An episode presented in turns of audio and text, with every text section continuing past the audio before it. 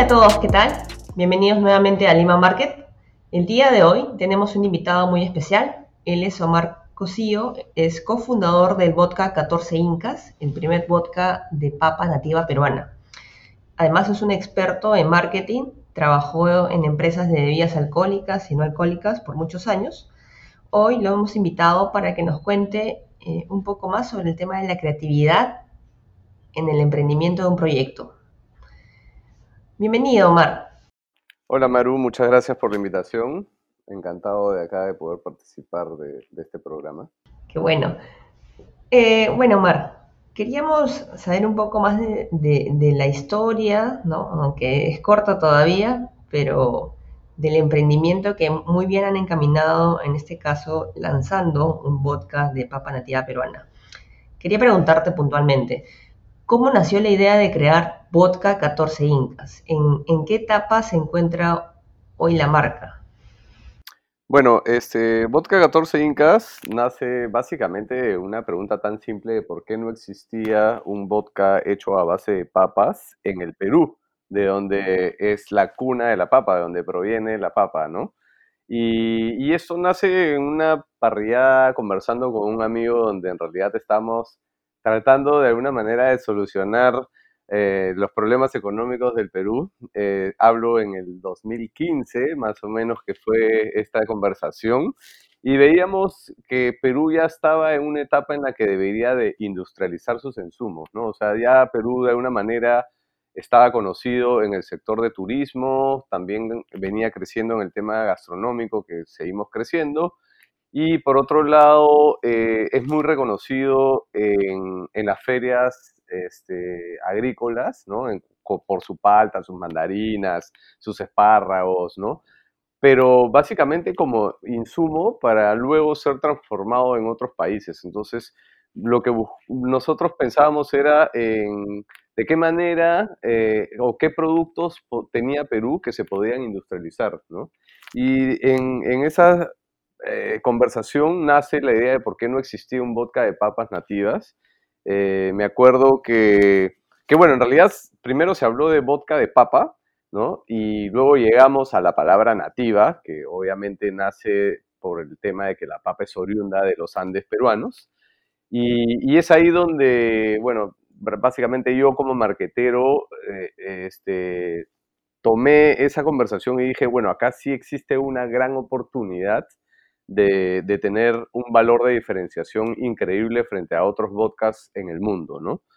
Y, bueno, actualmente, eh, bueno, el, momento de desarrollo me tomó aproximadamente eh, dos años. Inicio al 100% en el año 2016 el proyecto, cuando me presenté con la idea a un programa de Innovate Perú, del Ministerio de la Producción que se llama Startup Perú y gané un, ah, un capital semilla donde con eso pude desarrollar el proyecto y el prototipo piloto para poder de alguna manera también buscar una sociedad porque había que hacer una inversión bastante grande.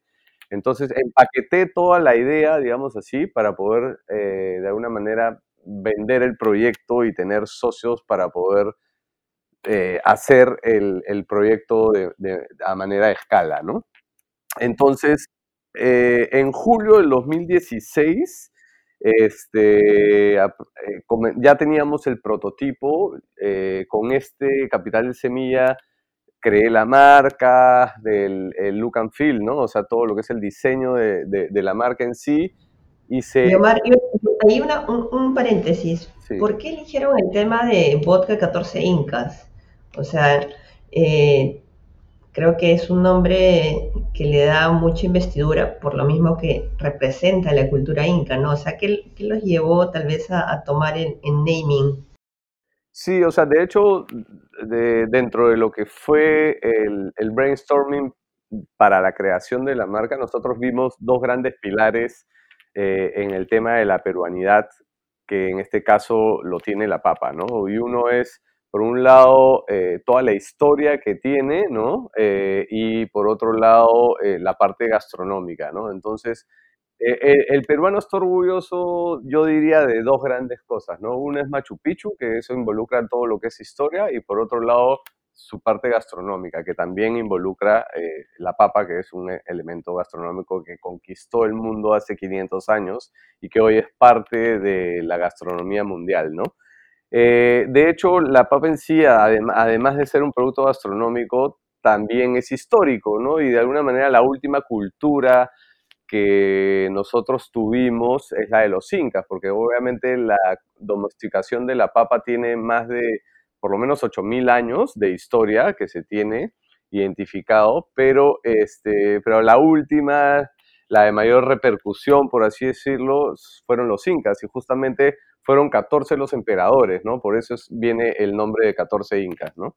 De hecho, se, se manejaron varias ideas, pero esta fue la más potente, creo yo, porque de alguna manera está relacionado a todo ese trabajo agrónomo o agrícola que este, hasta el día de hoy se conserva, ¿no? Porque las comunidades andinas actualmente siguen trabajando eh, de manera ecológica, con herramientas milenarias, ¿no? Este, todo a mano, en, incluso todavía siguen utilizando los andenes incas en algunos casos, entonces todo eso, todo eso tenía mucho valor para, eh, para el naming, ¿no? Para llegar a, este nombre, ¿no?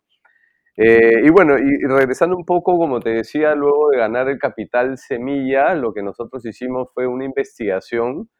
Eh, importé un, pequeño destilador que, que, era para hacer las pruebas pilotos y ahí fue donde hicimos una investigación de mm, básicamente buscando dos cosas, ¿no? Rendimiento y sabor de, las variedades de papa. ¿no? Utilicé, no voy a utilizar las 4.000 variedades que tenemos de papa, pero utilicé 15, ¿no? buscando un poco la, diferenciación entre, por ejemplo, papas blancas, que son las típicas que se utilizan para... Para el diario. Sí, la papa frita o algo así. Que esa es la papa que existe alrededor del mundo. O sea, es la única variedad de papa que salió y que conquistó el mundo, ¿no? Luego tiene... Ahí, sí. Ahí hay una pregunta, Omar como yo de verdad que no, no, sé nada del tema de, industrialización de una bebida alcohólica, por ejemplo, ¿no? Si alguien piensa el vodka que hacen en otras partes del mundo, ¿qué tipo de papa utiliza?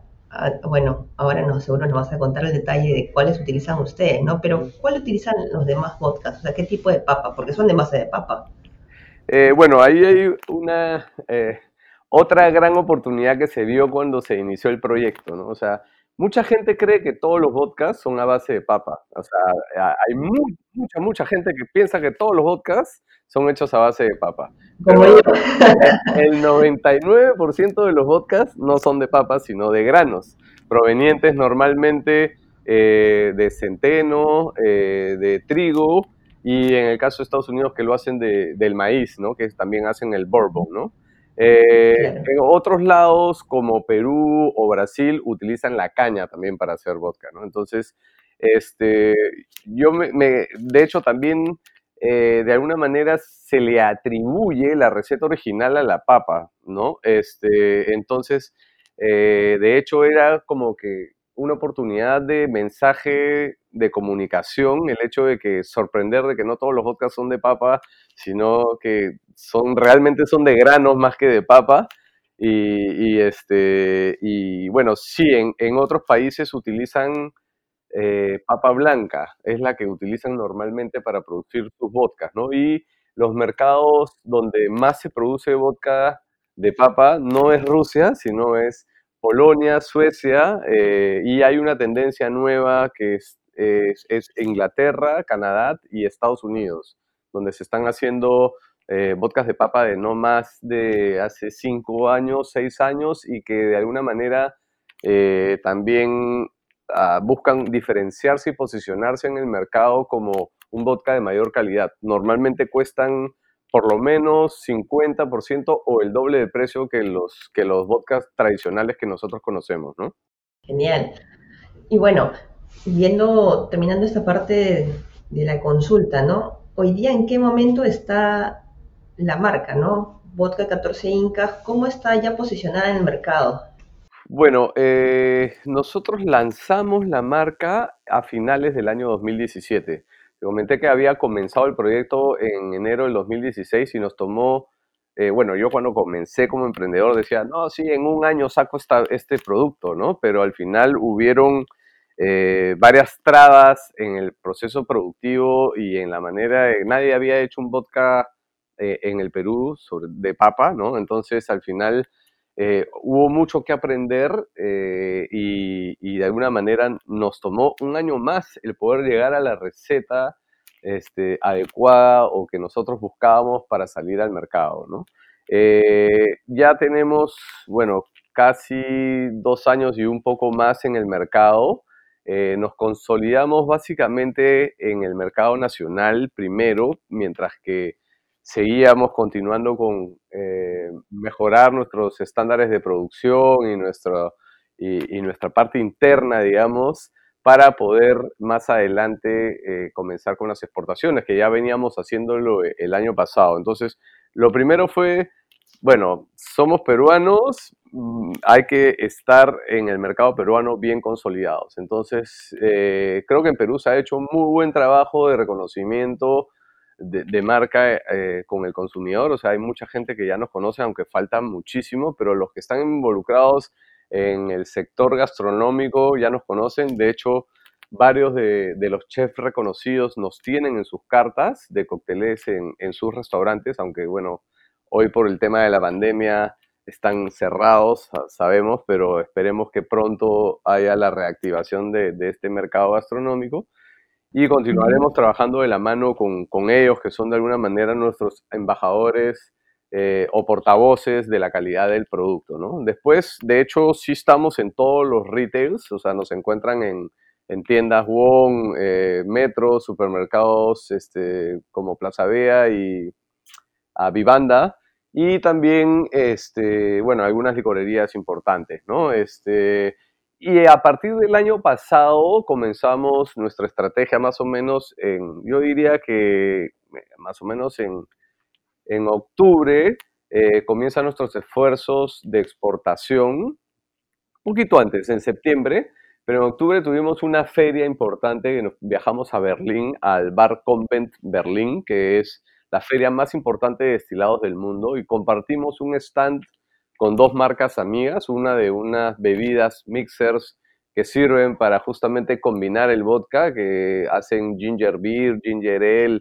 agua tónica, ¿no? Ese tipo de cosas. Mr. Perkins, si eh, no me equivoco. Sí, Mr. Perkins. Y también con eh, nuestros amigos de Destilería Andina, que es caña alta, que es un cañazo, que es una de las bebidas más tomadas en, en la zona andina del Perú.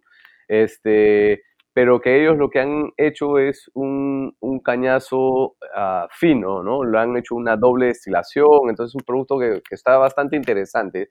Más que cañazo podría llamarlo de repente una especie de ron agrícola, ¿no? Pucha, súper interesante, entonces nos unimos esfuerzos y salimos a esta feria internacional donde tuvimos varios contactos como para entrar básicamente al, al mercado europeo. Ya cuatro países estaban prácticamente cerrada la negociación para comenzar, eh, que era Alemania, eh, Holanda, Bélgica y España. Y eh, este, bueno, se vio afectado ya por el tema de la pandemia, justo ya íbamos a hacer el envío de la, de la mercadería, o sea, ahorita está en, en stand-by. por otro lado, hemos venido negociando también ya con algunos importadores y distribuidores en Estados Unidos, pero es que es un, en realidad es un mercado en el cual para mí dentro de la estrategia estaba al final porque es un mercado muy grande y muy competitivo, mucho, hay mucho precio, ¿no? Entonces eh, yo no quería entrar porque mi escala todavía es muy pequeña y los costos no me dan como para poder venderlo al precio que ellos lo requieren. Pero de todas maneras, ellos, ellos solos nos han contactado, entonces de alguna manera aproveché para ir tanteando y, y viendo qué posibilidades o qué precio es el que se debería de manejar para ese mercado. Eh, obviamente también siguen stand-by y ya hemos, eh, habíamos enviado mercadería a Chile, hemos enviado un medio contenedor, este, y a Japón también enviamos un, un eso sí fue como a comienzos del año pasado. Este, pero Chile sí era un mercado en el cual era también prometedor, íbamos a hacer un trabajo, o vamos a hacer cuando se reactive la economía, este, el mismo trabajo que hemos hecho acá en Perú, ¿no? al chileno le, le encanta el producto peruano y, este, y lo aprecia mucho, sobre todo el tema gastronómico. Hay más de 40 restaurantes de lujo en, en Santiago, entonces hay que aprovechar esa, e, e, e, esa plataforma de exposición para poder presentar Vodka 14 Incas al mercado chileno, ¿no? Y bueno, en, eso estamos en, en, posicionamiento, ¿no? Creo que vamos por muy buen camino y la idea es conquistar el mundo, como lo hizo la papa, ¿no? es un poco Sí, pero tiene una muy buena presencia, porque con lo que nos has contado, ya, bueno, empezaron con la casa, ¿no? Teniendo a Perú como, la, digamos, el, que conozcan el, producto en sí, que empiecen a consumirlo, que ya se está dando, eh, porque lo primero que lo tenemos cerca, en muchos puntos de venta, eh, tanto en Lima como en provincias, y después nos has contado también que has, estado en Europa, ya tienen una presencia también parte en, en Japón, y bueno, un mercado sudamericano que querían comenzar por Chile, ¿no? Yo, igual yo creo que toda esa expansión está más que bien eh, están súper encaminados. Entiendo que se encontrarían hoy día una etapa propiamente de crecimiento, porque todavía no han alcanzado, o sea, la madurez todavía va a faltar un, buen tiempo y, más bien este, esta etapa de, de, crecimiento se va a ver tal vez un poco más prolongada, ¿no? Pero bueno, ya iremos conversando un poco más de detalle hacia dónde van. Ahora quería preguntarte otra cosa, Omar.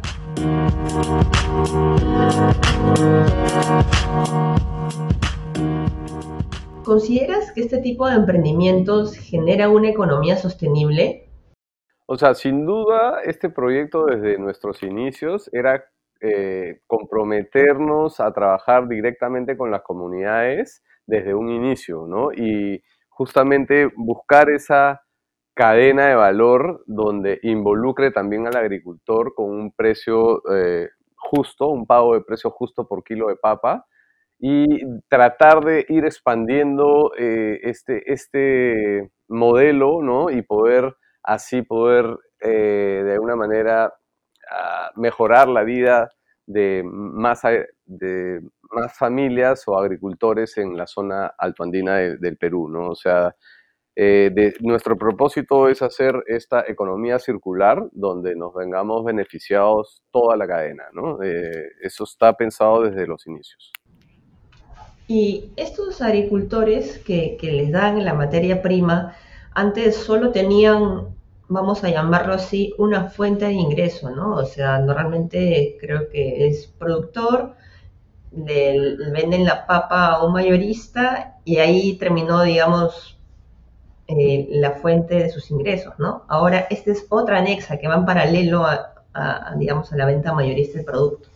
Sí, o sea, es, eh, creo que han encontrado otro, otro mercado, aunque debo reconocer que no es 14 Incas el que hizo este trabajo, sino al momento de que yo hice una investigación de cuáles eran las comunidades que estaban eh, de alguna manera agrupadas o, o mejor organizadas en el Perú. Encontré a una comunidad en Huancavelica, que es con la que nosotros trabajamos, que venía trabajando hace 10 años atrás con una cooperación internacional europea y montaron una planta de papas chips eh, que ellos venden a Francia y Alemania. Entonces, toda la comunidad es dueña de esta fábrica de papas chips eh, son aproximadamente 140 familias las que trabajan. Y yo he comenzado a trabajar con una parte de, ese, de esa agrupación, ¿no? Entonces, primero que ya, ya sabían cómo trabajar con productos para industria. Eh, dos, tienen sus tierras certificadas como orgánicas, entonces toda la papa que nosotros recibimos es tratada de manera ecológica. Si, si, no, si bien no tenemos nosotros el sello de orgánico es algo que todavía estamos pensándolo en cómo trabajarlo, porque hay dos caminos. O tenemos el sello orgánico, que es básicamente pagar una franquicia para que te digan si tu producto es orgánico o no, y obviamente ya la mitad del camino está hecha, porque lo más difícil es obtener la papa orgánica. Eh, y el otro camino es ser mejor agentes de transformación, o sea, eh, ¿Qué quiero decir con eso? Normalmente cuando tú transformas un campo orgánico tiene un tiempo de demora de dos años mínimo, ¿no?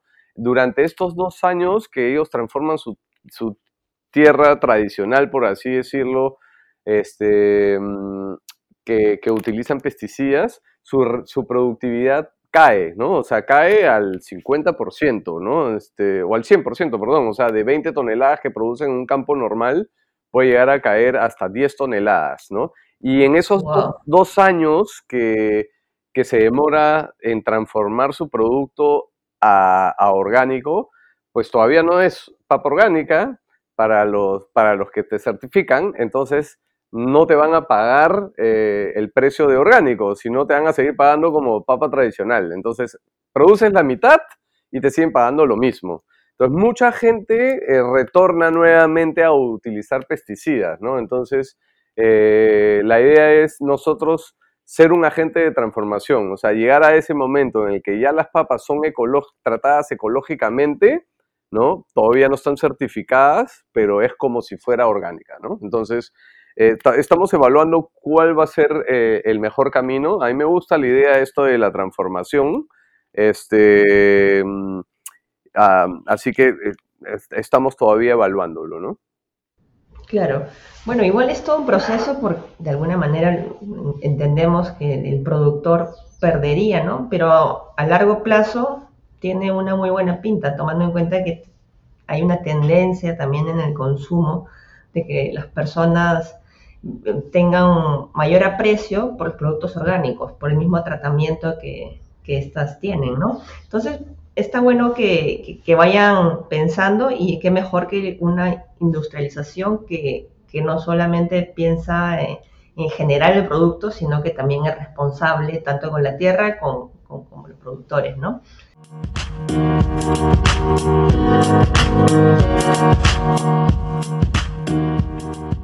Y dime, Omar, eh, ¿qué cambios ustedes realizarán en esta nueva era?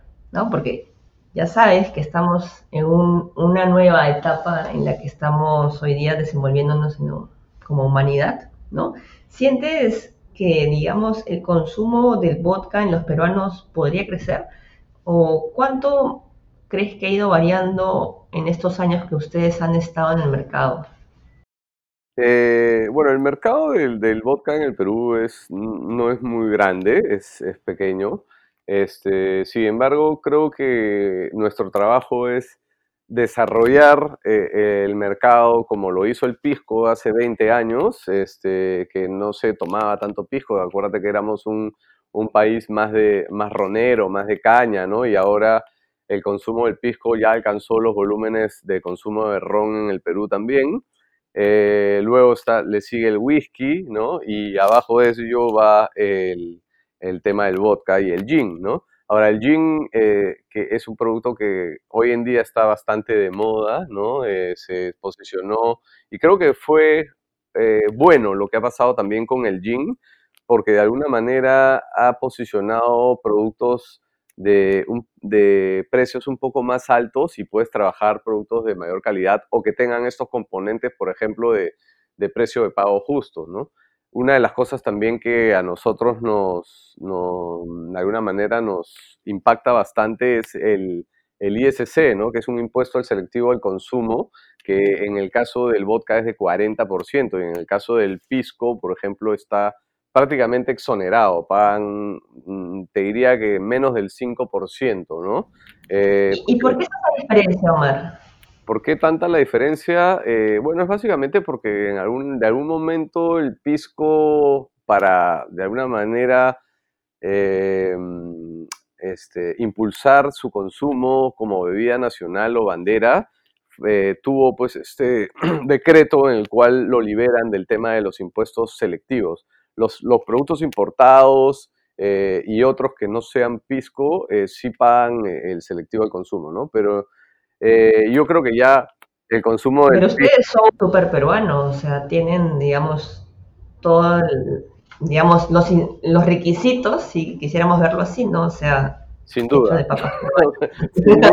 sin duda. este, obviamente también nos encantaría que, que, lo vean como una industria, porque 14 Incas no nace con la idea de, de, ser el único vodka de papa en el Perú. O sea, la, la idea siempre fue busquemos eh, crear la categoría de vodka de los Andes, o sea, buscar una categoría de, de, vodka que salga hacia el mundo. Es decir, eh, no, sé si saben, pero eh, hay un ejemplo clarísimo con el whisky japonés. O sea, si bien es cierto el whisky es de procedencia escocesa, los, o digamos, tiene mucha fama el whisky escocés, hoy en día el whisky japonés está considerado como el mejor del mundo, ¿no? Entonces, ¿por qué no el vodka de papa del Perú eh, tiene que ser el mejor del mundo? Porque tenemos una variedad de papas increíbles y de hecho, eh, cuando hicimos justamente las pruebas del proyecto, sí existe una gran diferencia entre los vodkas de papa que hay en el mundo y, y 14 Incas, ¿no? Y es básicamente por el insumo, por, por, el sabor, ¿no? Y de hecho también algo que no, no, les había comentado, pero al momento nosotros tenemos, como te decía, dos años en el mercado y hemos logrado cinco reconocimientos internacionales, cinco medallas, ¿no? De oro, todas de oro para esto, eh, en uno, un concurso en Hong Kong, otro concurso en Nueva York, otro concurso en Londres y eh, dos concursos consecutivos, 2019 y 2020, en San Francisco, que es el concurso más importante del mundo. Es como haberse ganado los Óscares dos años consecutivos, ¿no? Qué buena analogía. Bueno, eh, creo que son cinco reconocimientos que se han dado y que muy pocas marcas, si es que mal no recuerdo, tienen ese tipo de reconocimiento. Y es propiamente por el diferenciar el sabor y, bueno, y la historia que está detrás de esta creación de, este vodka, ¿no? hoy día ustedes pueden decir que son los únicos eh, productores de vodka de papa nativa peruana? Sí, somos el, único, ¿no? Hay en la región andina los únicos también. Hay un vodka que se está produciendo a base de papas que nació prácticamente con nosotros eh, en la isla de Chiloé, en Chile, ¿no? Que donde también ellos tienen eh, una cantidad de variedades de papas nativas, unas 200 variedades este, más o menos, frente a las, a las 4.000 que nosotros tenemos. Y parte de la historia de cómo llega la papa a Europa, aparentemente sale de los Andes hacia Chiloé y de Chiloé a Europa, ¿no? Por un tema de, de que el clima de esta isla es muy parecido al clima que, que, se tiene en Europa, ¿no? Entonces, este, es, es, una marca que nace conjuntamente, somos marcas hermanas, aunque no, la diferencia es que ellos son de la costa, nosotros seguimos siendo de donde, nace, de, donde nace la, la, papa, ¿no? Pero igual, sí, igual contentos de, compartir este, e impulsar el consumo del vodka eh, en el mundo, ¿no? Entonces, eh, estamos felices de que haya competencia, ¿no? Claro, aparte que es sano, así nos ayudan a crecer eh, escalonadamente y bueno, siempre es bueno ver eh, estar en una competencia constante, eso hace que desarrolles mayores ideas y ofrezcas también mayor variedad de productos a, los consumidores, ¿no? Omar, eh, este tema de emprendimiento en realidad veo que es súper retador, apasionante y, lo que me gustaría que cuentes es, eh, como parte final de, de este capítulo,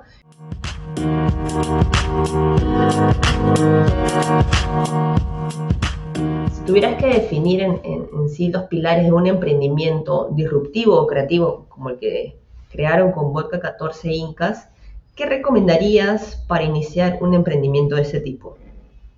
Bueno, lo, primero creo que diría para ser emprendedor uno tiene que ser persistente, ¿no? O sea, pucha, van a haber momentos críticos en el momento de emprender en el cual quieres abandonar el barco, pero no, o sea, tienes que ser terco y seguir con la idea, ¿no?